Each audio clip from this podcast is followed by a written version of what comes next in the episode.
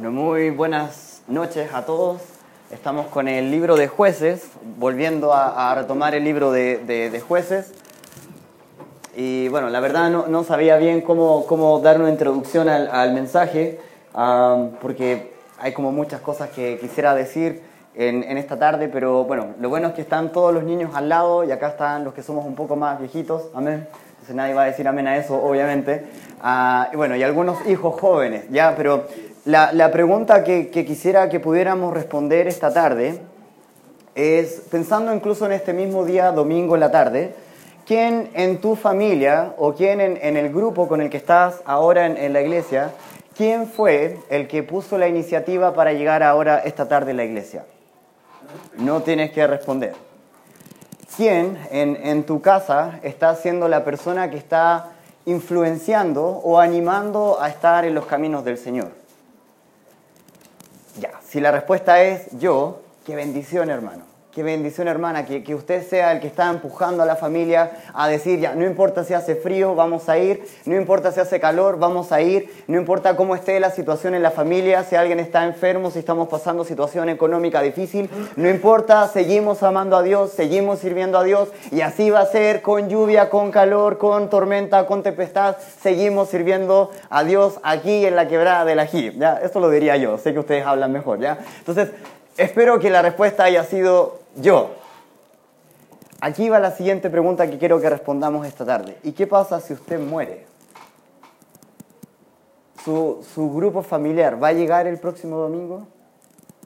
¿Su, esposo, su cónyuge, va, va a querer seguir sirviendo a Dios, cueste lo que cueste, pase lo que pase? sus hijos Van a, van a, querer seguir teniendo temor de Dios y, el, el, respeto de, de, estar luchando quizás aún en la etapa de la adolescencia, que es la etapa más difícil, y puede estar luchando ahí con, con todos los problemas de la adolescencia, pero dice, no, no, porque mi, mi, papá, mi mamá me ha enseñado que esto no agrada a Dios, y aunque en verdad no estoy todavía muy enganchado en la iglesia, pero, pero como Él me ha animado, no, no estoy pecando de lleno, estoy aún luchando, pero ¿qué pasa cuando usted no esté? ¿Qué, qué va a hacer de Él? Y, vamos a ver en el libro de jueces capítulo 8 al final, que estamos llegando a, la final de la historia de, Gedeón, este hombre que ha sido un libertador. Y, quiero comenzar por el final, porque quiero que veas lo triste que es cuando nuestra influencia no es suficientemente duradera.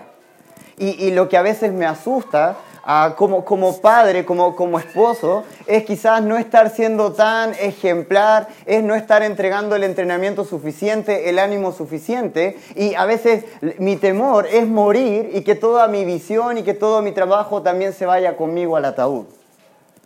Y mi hijo no quiera seguir en la iglesia y mi esposa encuentre que ya la iglesia no es suficiente. No quiero que eso pase. Me asusta que nuestra propia iglesia, ah, de pronto nuestra influencia no sea tan fuerte y que el día que ya no estemos aquí, nuestra familia tampoco va a venir. Y es un poco lo que pasó con Gedeón. Mire lo que dice el versículo 32. Jueces capítulo 8, versículo 32. La Biblia dice, y murió Gedeón, hijo de Joás, en buena vejez, y fue sepultado en el sepulcro de su padre Joás, en Ofra de los Abieseritas Versículo 33. Pero aconteció que cuando murió Gedeón, los hijos de Israel volvieron a prostituirse yendo tras los Baales y escogieron por Dios a Baal Berit.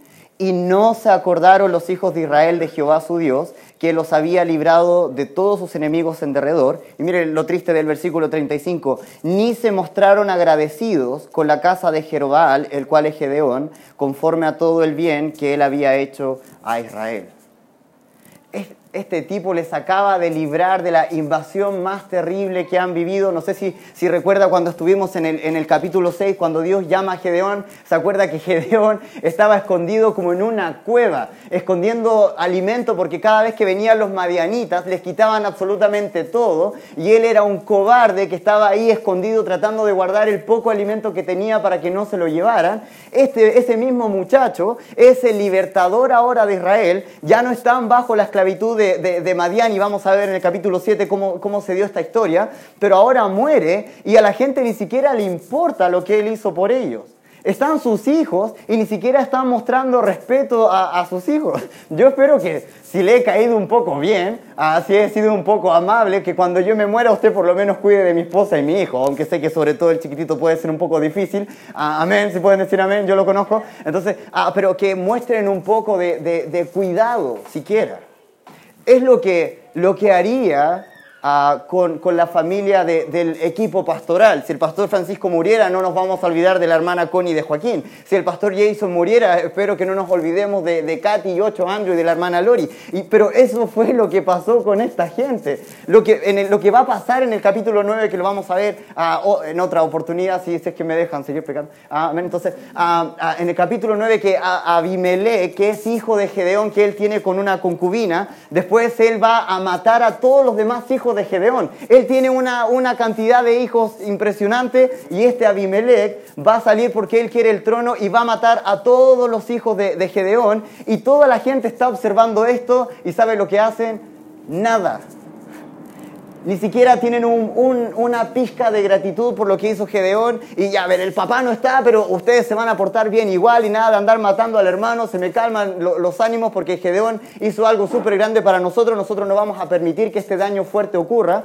Pero ¿sabes qué? Les dio exactamente lo mismo. No mostraron nada de benevolencia hacia la familia de Gedeón. ¿Te imaginas en esa situación morir y no dejaste ningún legado? Morir y tu familia ya no tiene el mismo peso. Morir y toda tu visión, todo tu trabajo, toda tu influencia se fue contigo al ataúd. Creo que esa es una muy mala forma de morir. Y quiero que veamos ah, un poco cómo, cómo se dio todo esto, cómo llegamos al final de la historia, capítulo 7. No vamos a leer versículo por versículo porque vamos a tener muchos versículos, pero no sé si, si, recuerdan el capítulo 6 al final, Gedeón está pidiendo un montón de señales para tener la confianza de que Dios le está llamando, ya hablamos de eso, finalmente Dios ya le da toda la señal y él se arma de valor y confía en Dios y va a salir a la guerra y ahí entramos al capítulo 7 y él tiene un, ejército gigante para ir a luchar con, con, con los de Madián, pero de pronto Dios dice, ¿sabes qué? versículo 2, capítulo 7, versículo 2 dice, y Jehová dijo a Gedeón, el pueblo que está contigo es mucho para que yo entregue a los madianitas en su mano, no sea que se alabe Israel contra mí diciendo, mi mano me ha salvado. Suele ser lo que pasa con nosotros, de pronto estamos con, el agua hasta el cuello y, Dios hace todo para, para, salvarnos y después nos olvidamos. No, no, lo que pasa es que yo justo hice un buen negocio y por eso me salvé. Entonces como que quitamos todo el crédito a Dios y sabemos que fue Dios, pero de repente como que nos gusta olvidarnos. Y, y, Jehová está como al tiro diciendo, no, no, no, hay mucha gente, quiero que sepan que Jehová va a dar la victoria y si ustedes tienen un ejército tan grande, lo más probable es que van a salir con el cuento que fueron ustedes y no van a ser ustedes. Y ahí Dios le va a dar un montón de instrucciones. Ya, en la mañana siguiente, el que tenga un poco de temor, el que sea medio cobarde, dile que se vaya directamente a su casa nomás se levantan al otro día, les da las palabras, un montón se vuelven para la casa, ya ahí queda con un grupito más chiquitito. Dios todavía dice ya, el ejército sigue siendo muy grande, otra prueba más para reducir el, equipo. Van ahí a, un lugar donde hay agua y Él les da una instrucción de cómo deben, cómo el, el, que tome agua de cierta forma, ese va, el que la tome de la otra forma, él se va para la casa y ahí Él está observando cómo todo el mundo toma agua y al final el, el grupo de soldados se reduce a 300 soldados. De ahí viene la película 300. No, no es verdad, eso no tiene nada que ver con esto. ¿ya? Pero a 300 soldados, ya, borren eso de su mente, ya 300 no está en la Biblia, hermano. ¿ya? Entonces, ahí están con 300 soldados a enfrentar a un, a un ejército que es, pero gigante, gigante, gigante. Matemáticamente esto no tiene ningún sentido. 300 versus miles es una derrota, pero inminente pero sabemos lo que va a pasar, Dios va a dar la victoria. En el capítulo 7, a partir del versículo, ah, del versículo 15 en adelante, van a, van a llegar en, en, la noche a donde está el otro ejército y ellos llevan, aparte de la espada, llevan una trompeta y llevan un cántaro.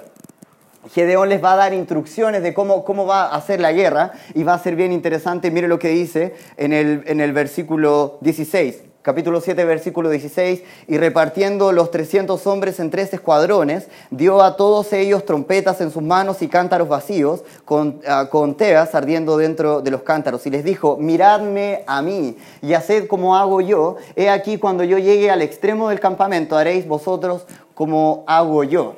Lo que esto iba a consistir es que iban, iban a llegar, iban a empezar a hacer sonar las trompetas y está el, el, ejército de 300 dividido en tres escuadrones, me imagino 100 por allá, 100 al medio y 100 por allá, y de pronto Gedeón ya, quiero que imiten todo lo que yo hago, entonces ya va a empezar la batalla, Gedeón comienza a tocar la trompeta, todos están mirando, bueno, Gedeón tocó la trompeta, todos tocando la trompeta, Gedeón de repente rompe un cántaro, ya, Gedeón rompió el cántaro, todos rompiendo el cántaro, como, como el monito, no sé si jugó al monito mayor, todo imitando, ya, una guerra con el monito mayor, que la mejor estratégica militar de, de la historia. Ya ahí están todos rompiendo cántaros, gritando por, por, por Jehová y por Gedeón, y ahí está todo el ejército enemigo en, su, en, su, en sus tiendas escuchando un tremendo estruendo de gente, trompetas sonando como locos, cosas rompiéndose, gente gritando, y están como, ¿qué pasa? Viene un ejército gigante, viene Gedeón con su gente, incluso pensaban que Gedeón tenía como una espada gigante y que era, era, era enorme, y ahí están todos atemorizados, y dice la Biblia más abajo que, que Dios puso, puso en ellos, en el ejército enemigo, tanto temor que comenzaron a, a arrancar uno para el otro lado y se empezaron a confundir, cada uno sacó su espada y entre ellos empezaron a matar de la pura histeria y, y los 300 todavía tocando trompeta, rompiendo cántaros, gritando y todos los demás abajo matándose como locos, histéricos, tratando de arrancar, pero en verdad se estaban matando entre ellos. ¿Saben quién fue el único que pudo hacer eso? Nada más que Dios. Usó a Gedeón de una forma impresionante para infundir valor a estas 300 personas. Imagínense, si usted fue... ¿A cuántos hombres han hecho el servicio militar aquí? A ver, ya solo tenemos uno, dos, ya todos los demás arrancaron, ya. Sí, hermano, yo sé cómo se hace eso, ya tampoco fui. Ya, entonces, ah, pero ¿se imaginan ustedes yendo, yendo a una batalla, escuchando la estrategia militar y van a, a, enfrentar un tremendo ejército y la estrategia militar se trata de tocar trompetas y romper cántaros y gritar? Pero, no, Gedeón, no estoy entendiendo la parte donde tiramos misiles y bombas. No, no, no. Tocamos la trompeta, después rompemos los cántaros, después gritamos, después la trompeta de nuevo, después el cántaro y gritamos y la trompeta. ¿Y en qué momento disparamos? No, no, no. La trompeta, es una estrategia súper rara, pero fue lo que Dios usó para, para enfrentar al ejército de Madián. Ya esto es de noche, están todos de noche, imagínense cansados, con hambre, con frío, han tenido una victoria impresionante que, ni se imaginan cómo fue que todo el mundo se mató entre ellos. Es como algo que, de película. Y llegamos al capítulo 8, mire lo que dice capítulo 8, versículo 1. Pero los hombres de Efraín, a, ellos no, no le habían llamado para esta guerra, nunca les avisaron, a excepción del final del capítulo 7, porque está arrancando el ejército y dan aviso a, Efraín, le dicen, ya, van para allá, entonces baja tú con tu ejército y ahí los terminas de rematar. Pero mire lo que dice el versículo 1, pero los hombres de Efraín le dijeron, ¿qué es esto que has hecho contra nosotros? No llamándonos cuando ibas a la guerra contra Madián y le reconvinieron fuertemente. La última frase lo que quiere decir es que discutieron, pero horriblemente. Y uno podría pensar, si hemos tenido una victoria tan grande que nunca hemos esperado, ¿cómo, cómo se te ocurre venir a, a, a enojarte conmigo por un detalle? Y, y, los de Efraín tuvieron la suerte que cuando ellos fueron a encontrar a los que venían arrancando, iban los príncipes de Madián. Y fueron ellos los que mataron a los príncipes. Era una cosa tener la cabeza de un soldado, era otra muy diferente tener la cabeza de un príncipe. Y ellos habían matado a los príncipes, pero están enojados porque no les llamaron al, al principio de la batalla. Están haciendo un tremendo berrinche, un tremendo escándalo por algo técnico. Y no sé usted, pero yo cuando, cuando he visto que hemos tenido una gran jornada y hemos tenido una gran victoria y hemos tenido, no sé, un retiro y en el retiro gente aceptó a Cristo como su Salvador, otros se comprometieron para, para, para ir al seminario y ser pastores y ser misioneros y que al final del retiro alguien venga y se enoje conmigo porque faltaron papas fritas no tengo ánimo para responder amablemente. ¿Amén o no? Si nadie quiere decir amén, le voy a poner otro ejemplo más, más doméstico. Cuando usted ha tenido la casa pero reluciente y llega el hombre en la tarde y pilló una cuchara sucia y le hace un escándalo. Todas las hermanas de libertad responden amablemente, amén. Sí, claro, ¿ya? Entonces, esto es lo que estaba pasando. Y estaban haciéndole un gran escándalo a Gedeón por un tecnicismo, por un detalle. Y Gedeón está siendo observado por todo el ejército de Efraín, está siendo observado por sus 300 hombres y él ahora tiene que responder a esta pataleta. Miren lo que dice versículo 2, a los cuales él respondió, ¿qué he hecho yo ahora comparado con vosotros? ¿No es el rebusco de Efraín mejor que la vendimia de Abieser? Lo que él está diciendo, chiquillos, ¿qué, ¿qué he logrado yo que ustedes no han hecho mejor? ¿Qué, qué comparación hay con, con los soldados que hemos matado nosotros versus los príncipes que mataron. Ustedes mataron príncipes. Nosotros solamente agarramos los soldados que habían por ahí sin ningún grado, sin ningún honor. Ustedes mataron príncipes. ¿Qué he hecho yo mejor que ustedes? Versículo 3. Dios ha entregado en vuestras manos a Oreb y Seb, príncipes de Madián. ¿Y qué he podido yo hacer comparado con vosotros? Y miren lo que dice al final. Entonces el enojo de ellos contra él se aplacó luego que él habló estas palabras. Mira lo que dice en pantalla Proverbios capítulo 15, versículo 1. Proverbios 15, versículo 1. La blanda respuesta quita la ira, más la palabra áspera hace subir el furor. Esto fue lo que hizo Gedeón. En vez de decir, pero ¿cómo se te ocurre hacerme este escándalo por una, una tontera? Y por eso no los invitamos a ustedes los de Efraín, porque son tan problemáticos. Bueno, Chiquillos, ¿qué, hemos hecho nosotros en comparación a ustedes? Ustedes son mejor. Ustedes tienen príncipes, nosotros somos soldaditos. Ustedes han hecho prácticamente toda la pega, tranquilo. No, no, no, nos, no nos aproblememos por nada. Perdón por no, no invitarlos al principio, pero miren, al final ustedes han hecho mejor la pega que nosotros. Blanda respuesta. No hay orgullo, no hay ego de por medio y, y todos, 300 soldados, están viendo que Gedeón sabe responder correctamente. Pero surge la pregunta, ¿por qué lo olvidaron? ¿Por qué aún así? ¿Por qué aún así no fue tan impactante su influencia? Sigamos viendo el, el relato. Versículo 4, y vino Gedeón al Jordán y pasó él y los 300 hombres que traía consigo cansados, más todavía persiguiendo. Imaginen, han estado toda la noche en esta campaña, han ido para allá, han corrido para acá. Acuérdense que las guerras no era disparar de lejos, era agarrarse con uno y forcejear y pegar y, con una armadura y una espada. Están totalmente cansados, pero miren, me encanta este versículo, cansados más todavía persiguiendo. Gedeón no era un debilucho, Gedeón no era alguien que se, que se echaba para abajo con cualquier cosa, era un hombre valiente, vigoroso, y aunque ya no se puede las manos, no se puede las piernas, él sigue con su compromiso de seguir en la guerra hasta que la guerra termine. No dejamos nada a medias, lo vamos a, terminar a como dé lugar, aunque ya ni nos queda aliento, pero seguimos persiguiendo, seguimos marchando y eso lo están observando 300 soldados. Versículo 5, y dijo a los de Sucot, una ciudad que estaba de camino, Dijo, yo ruego que deis a la gente que me sigue algunos bocados de pan, algunos bocados de pan, algo pequeño, ah, porque ah, sigue diciendo el versículo, algunos bocados de pan, yo me perdí, ya, algunos bocados de pan, porque están cansados y yo persigo a Seba y Salmuna, reyes de Madián. Y los príncipes de Sucot respondieron, ¿están ya Seba y, y Salmuna en tu mano para que demos pan a tu ejército? Lo interesante es que si, que si Gedeón lograba eliminar a Madián, aún Sucot iba a ser libre. Los madianitas estaban invadiendo todo el sector y él solamente está pidiendo un bocado de pan. Algo pequeñito, por favor, dale una galletita, eh, por último, para que nosotros sigamos, porque estamos persiguiendo a esos reyes que no solamente nos hacen problema a nosotros, sino que a ustedes también. Igual como que les conviene el negocio. ¿Ya los tienes? Porque si no los tienes, ¿por qué deberíamos darte comida? Pasando y pasando, Gedeón. Imagínate la frustración del hombre. Y ahora los 300 están observando, oh, Gedeón definitivamente está teniendo un mal día, ya se agarró con los de Efraín, ahora a estos cómo se les ocurre dar esta respuesta, cómo tan mala onda. Ah, ya, pero Gedeón es el que responde amablemente. Gedeón es el de la blanda respuesta. Gedeón sabe enfrentar estos temas con tranquilidad. Mira lo que dice versículo 7. Y Gedeón dijo, cuando Jehová haya entregado en mi mano a Seba y a Salmuna, yo trillaré vuestra carne con espinos y abrojos del desierto. Todos están como, oh. Gedeón, ¿qué pasó con la blanda respuesta, hombre?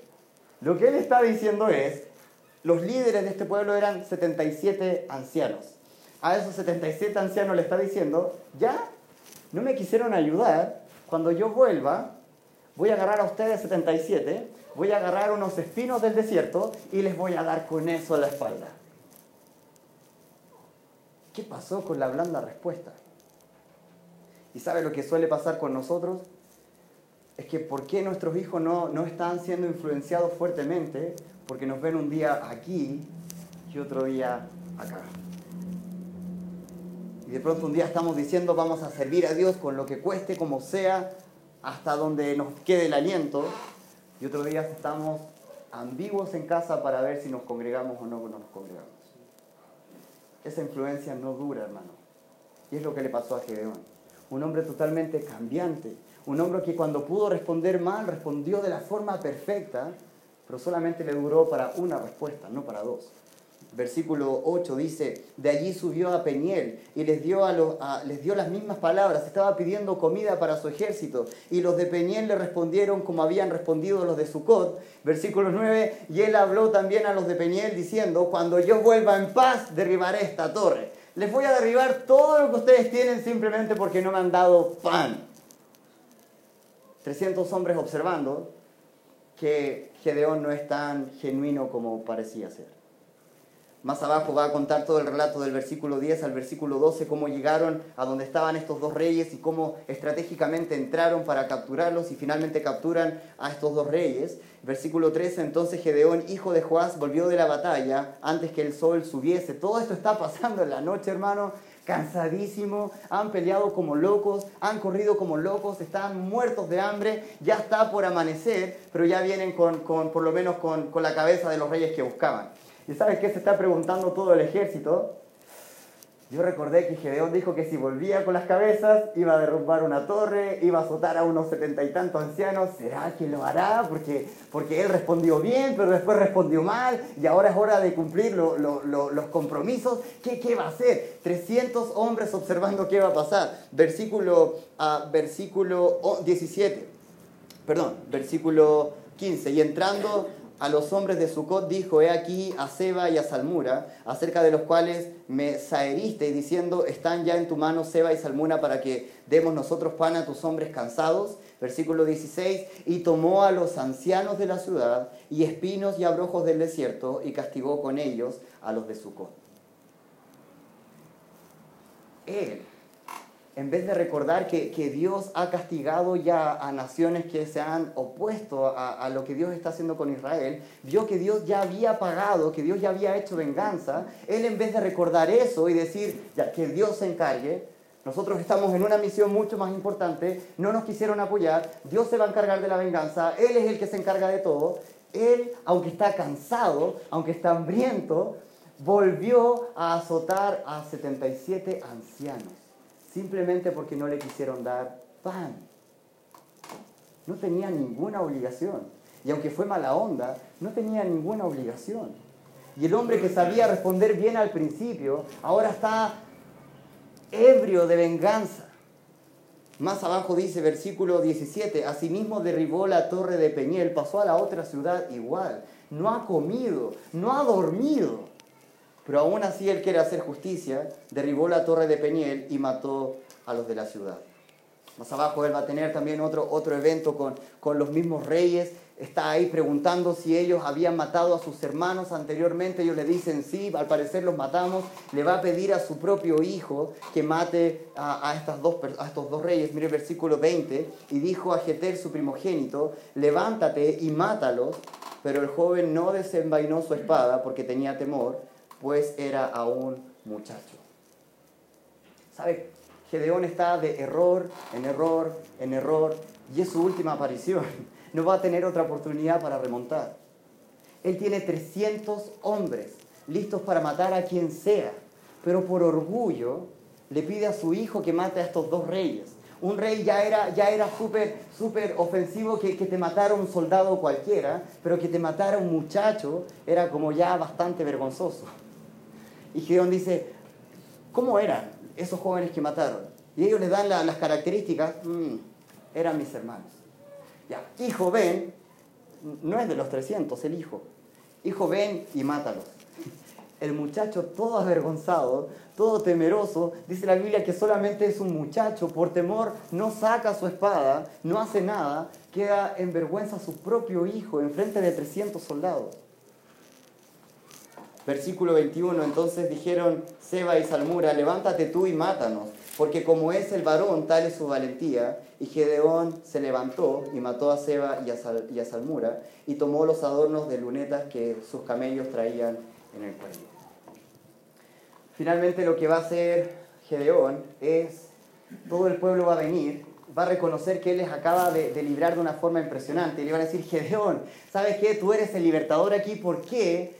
No te enseñoreas sobre nosotros? ¿Por qué no te, volvemos oficialmente el líder de Israel? Es la primera vez que vemos en la Biblia que Israel ya quiere un rey, lo hacen con Gedeón, y Gedeón, miren la respuesta sabia que da, es algo súper impresionante. Dice en el versículo 22, ah, y los israelitas dijeron a Gedeón, sé nuestro Señor, tú y tu hijo y tu nieto, pues que nos has librado de mano de Madián. Mas Gedeón respondió, no seré Señor sobre vosotros, ni mi hijo os señorará, Jehová señorará sobre vosotros. Es sumamente difícil entender la mente de Gedeón porque está haciendo tonteras, pero de repente sale con cosas bastante sabias.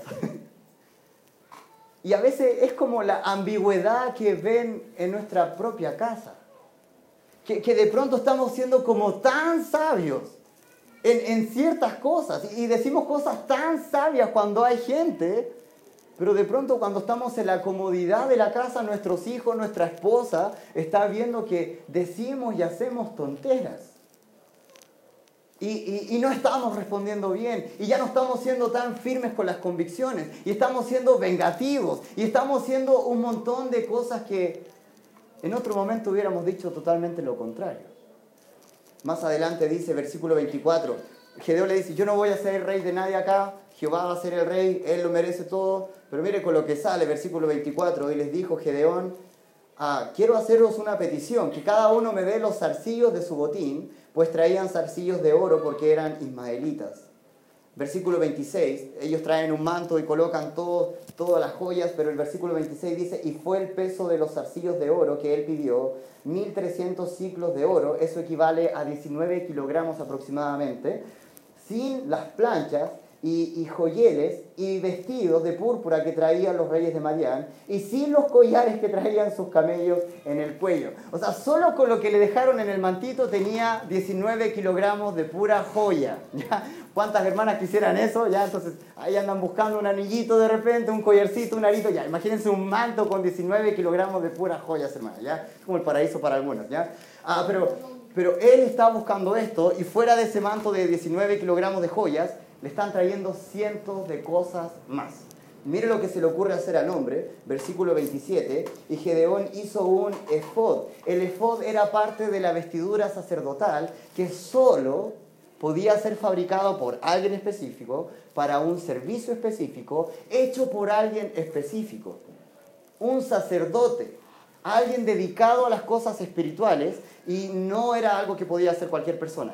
Lo que se le ocurre hacer Gedeón es ¿Saben qué? No quiero, no quiero una, una recompensa de, de, estrato social. ¿Por qué no mejor me traen una recompensa, unos pesitos, ya? Un arito por ahí, algo, algo, algo loco, pero le traen un montón y con esto se le ocurre hacer un efod, un artículo para el servicio espiritual que no le correspondía hacer de ninguna forma. Por más que le buscara, no, es que mi tío y mi tatara tatara nieto, no, no, no tenía cómo.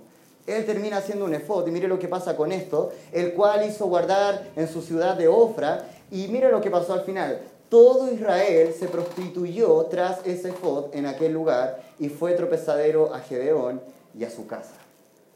Por culpa de este efod comenzó nuevamente la idolatría en Israel. Hemos visto por, por ya ocho capítulos, el problema mayor de Israel, se olvidan de Dios, sirven a otros dioses. Dios los vuelve a salvar, sirven a Dios, se van con otros dioses. Dios los vuelve a salvar, sirven a Dios, se van con otros dioses. Pero ahora sabe que el mismo Gedeón les acaba de proveer un nuevo Dios. Les acaba de, de proveer lo que ellos necesitan para fracasar nuevamente en su vida espiritual como nosotros a veces en la casa proveemos lo que va a hacer fracasar a nuestra esposa. lo que va a hacer fracasar a nuestros hijos. Eh, a veces en, en, la misma iglesia, a veces somos descuidados y estamos proveyendo algo que va a hacer fracasar al hermano, a la hermana, al joven, a la señorita, por ser ambiguos. Finalmente llegamos al final, muere Gedeón, muere su visión, muere su causa, todo muere con él. Quedan sus hijos y ya ni siquiera importan sus hijos.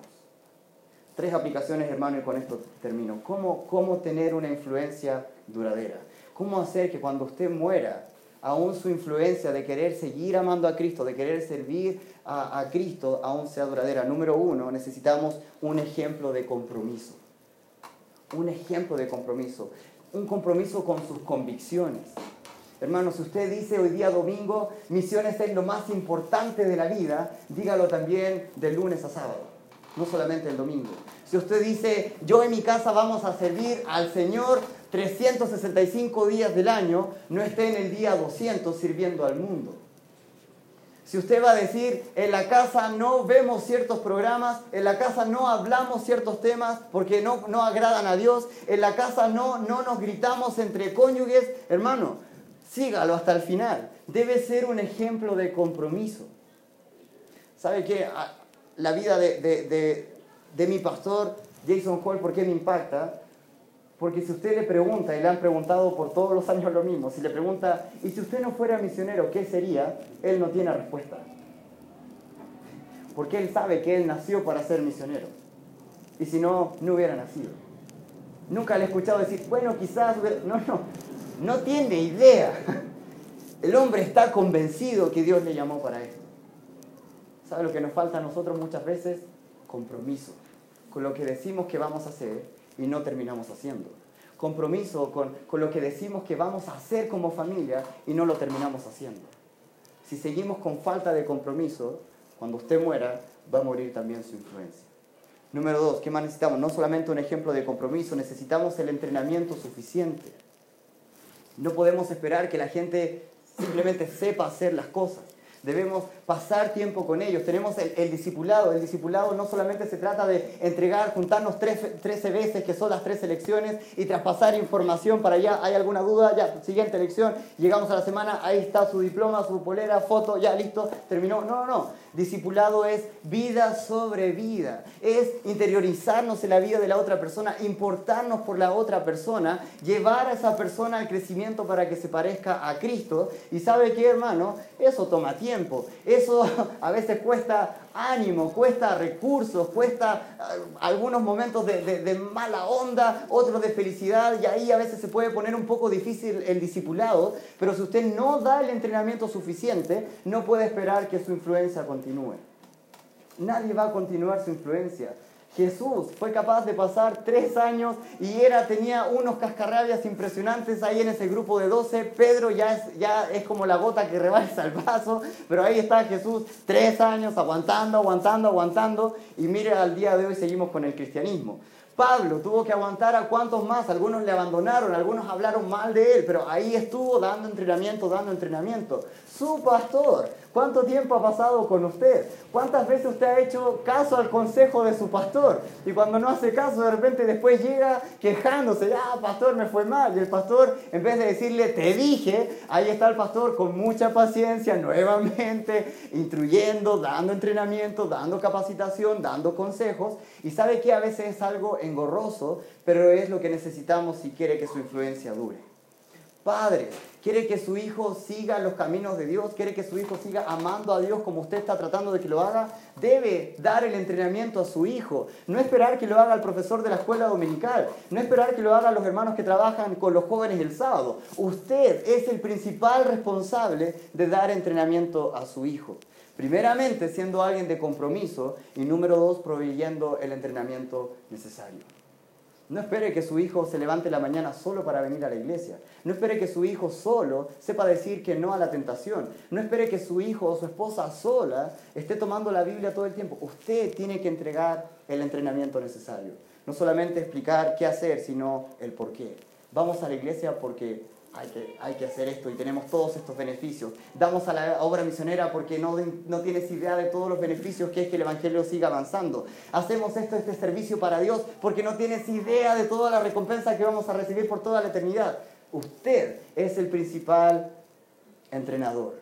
Debe serlo si quiere que su influencia continúe. Por último, número tres, la sabiduría para no tomar malas decisiones. Y esto sí que es necesario, hermanos. Porque de repente somos como, como Gedeón, dando un discurso tan piadoso, dando el consejo más acertado, pero de repente estamos tomando decisiones tan equivocadas, tan lejos de la palabra de Dios, tan lejos del consejo bíblico. En Santiago dice que si, que si nos falta sabiduría podemos pedirla a Dios y Él la va a dar abundantemente. En ninguna, creo que en ninguna otra parte de la Biblia habla de que Él va a dar algo en abundancia que no sea sabiduría. No lo vemos con el dinero, no lo vemos con la salud, no lo vemos con la casa, con el auto, pero sí con la sabiduría. Porque ¿sabe lo que necesitamos, hermanos? Más que cualquier otra cosa es ser sabios. Porque de repente somos, wow, que somos bien sonsos. Y estamos llevando cosas a nuestra casa que no van a ayudar al crecimiento. Estamos diciendo cosas en nuestra casa que no van a ayudar al crecimiento. Aún en, el mismo, en el mismo cuerpo de Cristo nos estamos diciendo cosas que no hay que decir, cuando no hay que decir, de la forma que no hay que decirla. Eso es porque somos bien sonsos. ¿Y sabe lo que necesitamos, hermanos? Sabiduría. Y es lo que Dios dice, ya sabes que si te falta, pídemela y no te voy a dar un poquito, te la voy a dar abundantemente. Nadie tenía interés de cuidar a la familia de Gedeón cuando él murió, porque él fue el culpable de que ellos volvieran a ser unos idólatras. Él fue el culpable de que el pueblo se olvidara nuevamente de Dios. No nos interesa tu familia, Gedeón. Pero yo no quiero que digan eso a, mi familia. No quiero, no quiero que digamos eso de su familia. Pero ¿sabe quién es el principal responsable? Es usted. Usted debe ser el ejemplo de compromiso. Usted debe ser el que entrega el entrenamiento suficiente. Y usted debe ser la persona que está pidiendo sabiduría, pero como loco, para no tomar malas decisiones. ¿Le han dolido las malas decisiones, hermano? Duelen muchísimo. ¿Quiere seguir sintiendo dolor? Hoy tome el tiempo para, para analizar su vida, confesar lo que tenga que confesar a Dios y comienza a pedir sabiduría. Necesitamos la sabiduría suficiente, hermano. Enseña a tu familia a tener metas correctas o no va a durar. Hoy sea un ejemplo de compromiso, da el entrenamiento suficiente y pide sabiduría y cuando usted muera, su legado va a seguir. Su influencia va a continuar. Vamos a orar. Dios te doy muchas gracias porque a pesar de malas decisiones, aún así tú nos cuidas, aún así tú logras cumplir tu propósito en nuestra vida. Te pido, Padre, que esta noche reconozcamos que no hemos sido suficientemente sabios con nuestra familia, no hemos sido suficientemente sabios en nuestra propia iglesia. Y puede ser que lleguemos al final de nuestra vida y a nadie quiera continuar nuestro legado, nuestra influencia muera con nosotros. Y no es lo que quisiéramos tener. Dios te pido por cada padre, cada madre en esta, en esta sala. Dios te pido cuántas, cuántas veces hemos hecho daño